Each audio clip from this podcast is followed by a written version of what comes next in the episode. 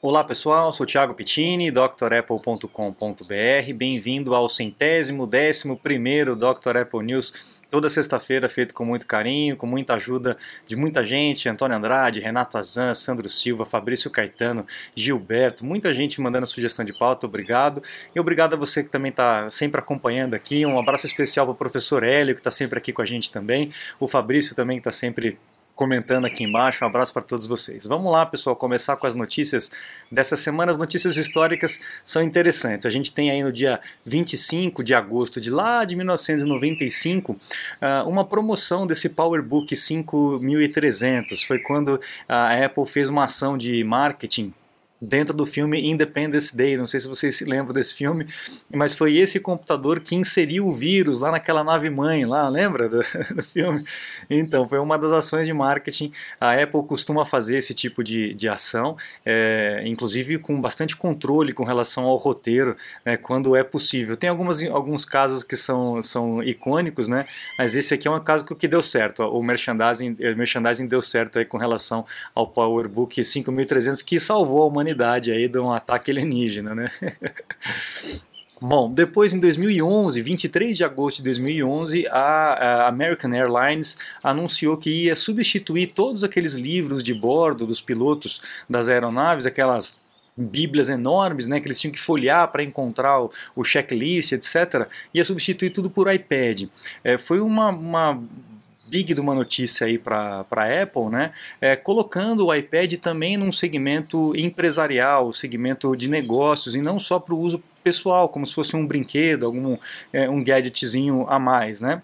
Então uh, foi um peso muito grande que a, American, a United Airlines, desculpe, a United Airlines é, fez com relação a esse anúncio e a substituição dos livros. Ajudou bastante a alavancar as vendas da Apple. Um dia depois disso, né, no dia 24 também de 2011, um dia depois, o Steve Jobs é, publica a sua carta de, de é, renúncia né, como CEO, de aposentadoria por conta da saúde. Né?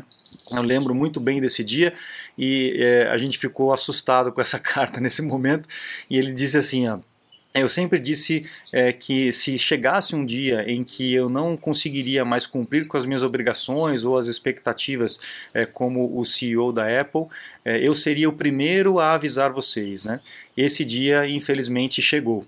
Então ele escreveu essas palavras na carta e aí ele se ausentou da Apple, realmente é, focando na, na sua saúde, e poucos meses depois ele acabou falecendo. Né? Então, no dia 24 de agosto de 2011, é, foi essa, essa carta de despedida aí do, do Jobs com relação à Apple. E aí no dia 24 de 2021 a gente comemora aí a primeira década do Tim Cook acima, né, à frente da Apple, acima como CEO aí da, da Apple. A gente tem que tirar o chapéu para esse cara. É, não é porque a gente concorda ou não concorda com algumas atitudes que a gente vai desmerecer todo o trabalho da pessoa, né? Ou, enfim, a pessoa em si. Então a gente tem que tirar o chapéu para esse cara. Uh, ele pegou uma bomba, né? Pegou uma batata quente, uma empresa que estava no topo e o principal, a principal figura da empresa acaba morrendo e ele assume isso é, com uma baita de uma ladeira né, à sua frente. Né? É, todos os prognósticos era que a empresa ia, ia diminuir bastante, muita gente dizendo que ia fechar, etc. e tal. E esse cara conseguiu manter a Apple na crista da onda, no topo da onda, batendo recorde atrás de recorde durante uma década. Então a gente tem que tirar o chapéu para esse cara. Impressionante o trabalho dele, impressionante. Eu não concordo com tudo, todas as posições que ele tomou, óbvio, né? Mas isso não, não desmerece nem um pouco a, a competência desse camarada frente à Apple, é, virando todos os prognósticos aí de que a Apple ia se dar mal, né? É, então, legal, valeu Tim Cook, tomara que as próximas pessoas que substituam, é, porque ele também não vai ficar para sempre, ele já avisou que daqui a pouco ele vai sair, não sei se ele aguenta mais uma década, né? Mas tomara que as próximas pessoas tenham essa mesma, esse mesmo amor pela empresa e esse, esse mesmo foco no, no trabalho, né? Realmente muito legal. Bom, essa semana foi a semana dos furos, né? Semana de vazamento, peneira, semana da peneira. A primeira coisa que aconteceu foi o vazamento dessa foto e, e que sugere que o novo Apple Watch aí 7, série 7, ele viria com em tamanhos maiores. Aí a gente tem aí a, a, o que seria uma pulseirinha de 45 milímetros. Então, é, muitos vazamentos essa semana, eu vou falar praticamente só disso nesse, nesse news. E eu, no final eu vou fazer uma ponderação, que eu estou fazendo alguns links com as, os news passados, vamos ver se vocês concordam comigo ou não. Então, é, rolou essa foto aqui é, com relação ao, ao, aos 45mm, aumentando aí um pouquinho de tamanho o seu Apple Watch. Depois a gente tem uma série de vazamentos para o iPhone 13.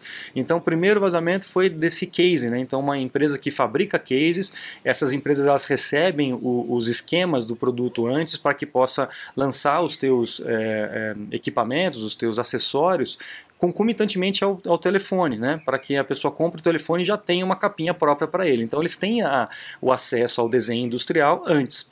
E aí acontece esse tipo de coisa. Né? Então a gente percebe um espaço maior reservado para as lentes da câmera traseira do iPhone 13 comparado com o 12. Isso vai de encontro, vai de encontro não, vai é, junto né, com o que o, o, o Ming Chi Kuo estava dizendo com relação a uma lente widescreen um pouco maior e com capacidade de alto foco. Lembra? A gente falou isso já faz alguns Apple News aqui, né? Dr. Apple News. O pessoal que acompanha toda sexta-feira deve lembrar. Então, é, esse é um dos vazamentos que aconteceu essa semana.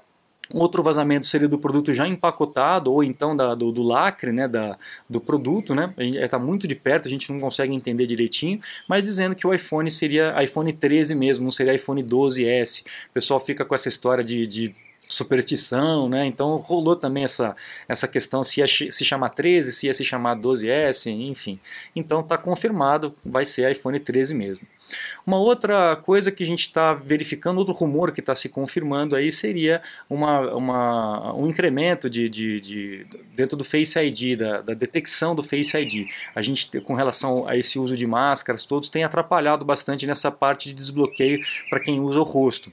A Apple resolveu bastante colocando o Apple Watch como ferramenta de desbloqueio e até habilitando o desbloqueio com, com a máscara quando você está com o Apple Watch. Né? Mas parece que vai haver melhorias aí com relação a essa detecção, eh, até porque numa próxima notícia a gente vê lá o Gurman dizendo que eh, a Apple tentou colocar o Touch ID nesse ano, nesse iPhone 13, mas parece que eh, é pouco provável que a gente tenha o Touch ID também para desbloquear o telefone, além do Face ID. Então, não sei, as, as informações estão um pouco aí é, é, batendo uma com a outra, tá? Outra coisa seria o lançamento do iPhone. O iPhone é, já vazou numa lojinha lá no, na China de que o lançamento seria no, no, dia 13. Ele iria ser lançado no dia 13 e iria estar disponível no dia, é, dia 24. É, mais ou menos no dia 24. E o AirPods 3 estaria disponível no dia 30 de setembro. Então, estão aparecendo aí algumas datas e as pessoas estão mais ou menos se programando para esse, esses meados aí de setembro para a chegada ou até para o lançamento, para o anúncio dos equipamentos novos. Então, aguardo o pessoal que está chegando, tá? Junto com essas notícias, a gente também tem uma notícia ruim, é, que seria a, a, o possível aumento de preços aí da, da, linha de iPhones. A gente sabe que aqui no Brasil o preço já é muito alto, né? mas lá nos Estados Unidos a gente vê que de desde que foi, começou, né, lá de 2007, não houve um, um, aumento tão grande aí com relação ao valor do produto desbloqueado, o valor final do produto desbloqueado lá nos Estados Unidos. Mas a gente tem percebido ali, é, com relação a essa situação toda, houve um, uma diminuição de força de trabalho, muitas empresas pararam no ano passado, houve uma, uma, uma falta de, de, de, processador, de matéria-prima para processador, silício, etc. E as empresas estão com essa dificuldade com relação à demanda. Então tem pouco produto, tem muita demanda né, por conta da, da, desses produtos eletrônicos que aconteceram é, no ano passado e ainda esse ano.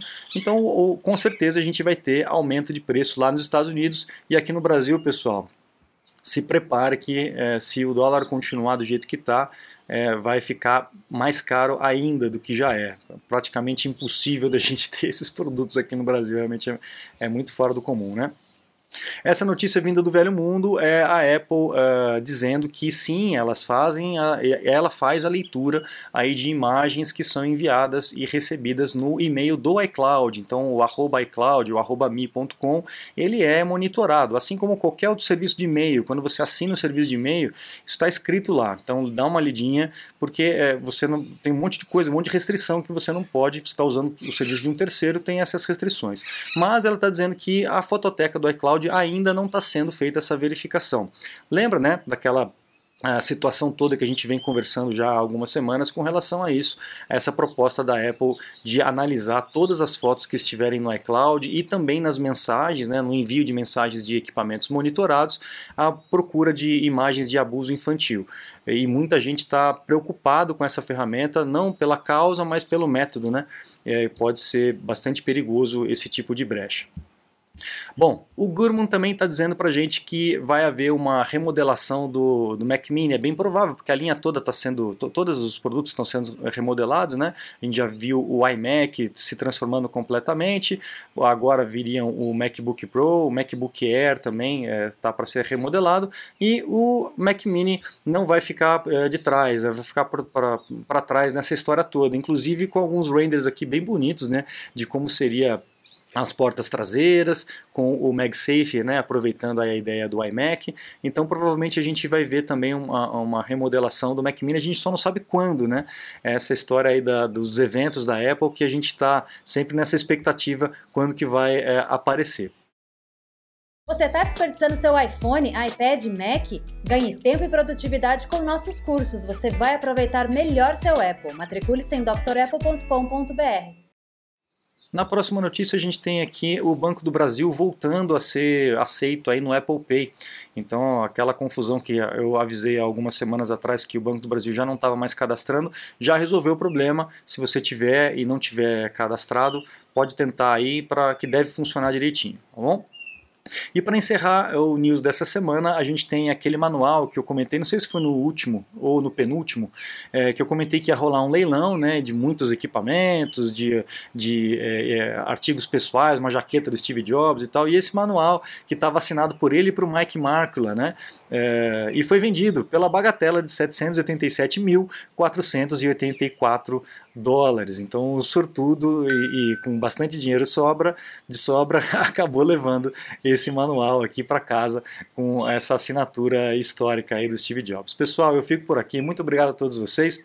Não se esqueçam de acessar o site drapple.com.br, conhecer todos os cursos que a gente tem lá, cursos completos com essa mesma didática rápida aqui do canal e também os meus contatos, caso você precise de uma assistência, um suporte, uma consulta técnica online, eu fico à disposição para a gente agendar um horário, ok? Muito obrigado, um grande abraço e até a próxima. Tchau, tchau.